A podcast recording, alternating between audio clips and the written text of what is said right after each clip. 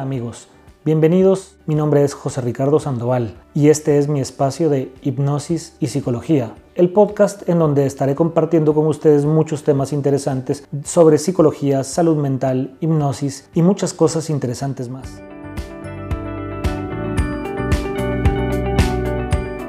Saludos amigos y bienvenidos. En esta ocasión quiero tocar un tema por mucho interesante en mis tal vez un poco más de 20 años de experiencia en el tema y en el mundo de la psicología, he observado que algunos de los principales síntomas o padecimientos están relacionados con la ansiedad.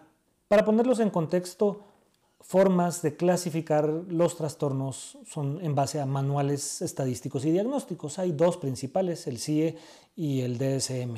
En estos manuales la clasificación de los trastornos es amplia. Hay más o menos 17, 19 categorías entre trastornos de la alimentación, trastornos del sueño, del estado de ánimo y obviamente uno de esos apartados es el de la ansiedad.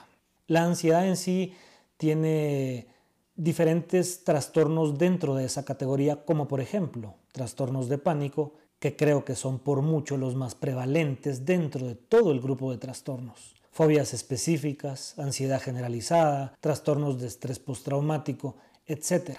Sin embargo, todos estos trastornos cumplen ciertos criterios en común y por eso su organización bajo ese apartado de trastornos de ansiedad. Estos síntomas de ansiedad poseen diferentes características y naturalezas. Hay síntomas cognitivos, hay síntomas psicológicos, hay síntomas conductuales. Se podría incluso decir que hay síntomas sociales. Algunos de los principales síntomas son como por ejemplo la falta de aliento, la opresión en el pecho o opresión torácica, sudoración, temblores, sensaciones de adormecimientos, mareos, etc.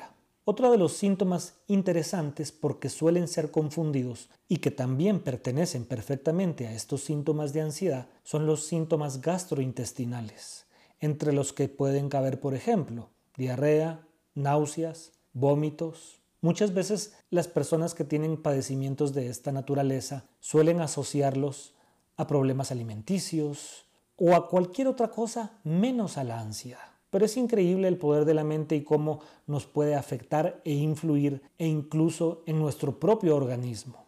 De otra manera diría yo, muchas veces esto probablemente sea motivo de un artículo independiente y aparte, pero solo de manera general siempre he pensado que las perturbaciones emocionales tarde o temprano van a verse reflejadas en el cuerpo.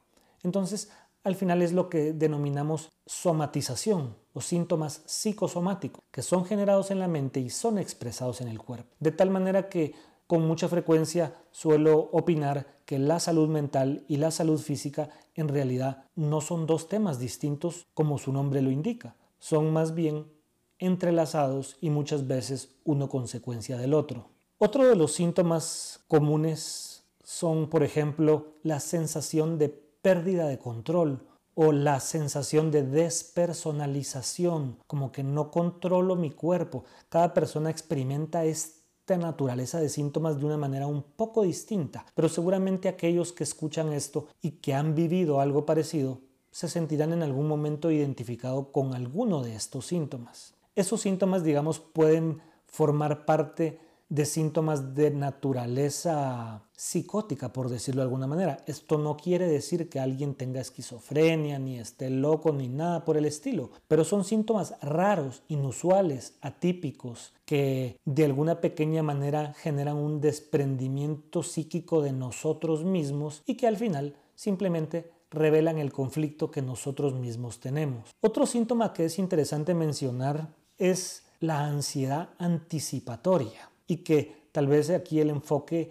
y el análisis es un poco más desde un punto de vista cognitivo. Tenemos muchas veces muchas ideas al respecto de un tema, de lo que podría suceder en un futuro cercano. Y casi siempre nos damos cuenta que de tantas ideas que tuvimos, probablemente ninguna se materializó o muy pocas y que en realidad esa anticipación a eventos del futuro son angustiantes, son altamente preocupantes y no son más que una evidencia de nuestro mal manejo emocional y psicológico. Otra parte importante de mencionar es, ¿hay cura o no? muchas personas preguntan, ¿me puedo curar o no? ¿Esto podría desaparecer o no? Ya no soporto vivir así. Definitivamente hay cura. Tengo aproximadamente 20 años de experiencia en el tema y he visto cientos, si no es que miles de personas, y la gran mayoría de estos con síntomas de esta naturaleza. Y he visto personas curarse por completo.